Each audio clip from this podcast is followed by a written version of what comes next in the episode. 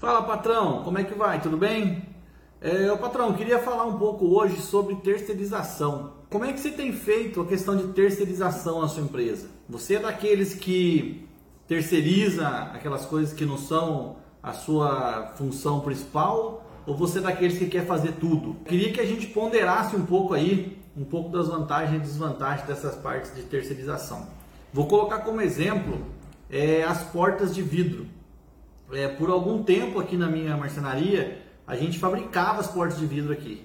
É, de fato, era um pouco mais barato para nós fabricar, fabricarmos aqui. Só que com o tempo eu comecei a perceber que o trabalho que isso dava, tanto de gerenciamento, é, de gerenciamento do material, quanto de gerenciamento de sobras de material, transporte de ir e vir para trazer o vidro, porque a gente não tinha os vidros aqui, então eu tinha que pegar o vidro do vidraceiro.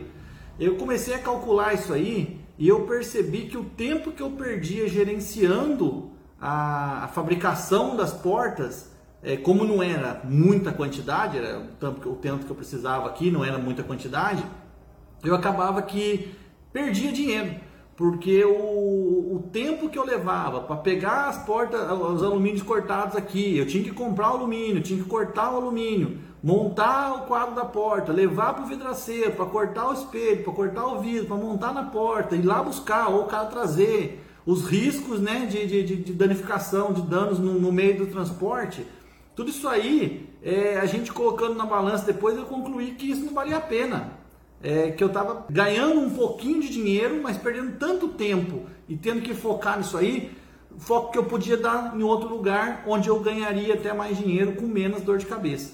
Tá? Então eu quis falar um pouco hoje sobre terceirização, porque hoje a gente vive muito isso, né? Tem a questão da, da, da serralheria que está muito em alta, a parte da pintura, né? Que você faz a serralheria, você faz a, aí você vai fazer a pintura da serralheria, a parte de laqueado é importante a gente ponderar se vale mesmo a pena a gente fazer isso aí, né? É, se vale mesmo a pena a gente ter que, pô, vou fazer uma serralheria dentro da minha marcenaria, então eu tenho que mexer com máquina de solda, eu tenho que definir um lugar, é, então todos os riscos, né, que isso pode incorrer aí, é, a questão da, do laqueado, da pintura, pô, tem que fazer uma cabine de pintura, para poder é, fazer tudo legalzinho, né? ficar com uma qualidade boa e não ter danos para os funcionários, danos de saúde.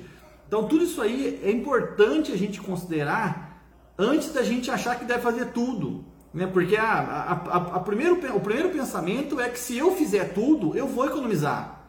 De certa forma, isso tem um fundo de razão. Porque a pessoa que está fazendo não vai estar tá lucrando, então quem está levando esse lucro sou eu. Só que toda a dor de cabeça que isso dá no meio do caminho pode estar tá tirando o seu foco de fazer aquilo que é a sua função principal, aquilo que você sabe fazer com excelência e que você vai conseguir focar para fazer melhor, desenvolver os processos e fazer mais barato. Então é importante pensar nisso aí. Será que a terceirização é boa para você ou não? Verifique isso, pondere a dor de cabeça que isso dá, pondere se o dinheiro que você está ganhando ali, né, ou economizando com a, com a, fazendo você mesmo, não é mais interessante você passar essa responsabilidade para alguém e pegar aquele produto já pronto e poder focar na sua função principal. Tá joia, patrão? Dá uma pensada nisso e vamos em frente.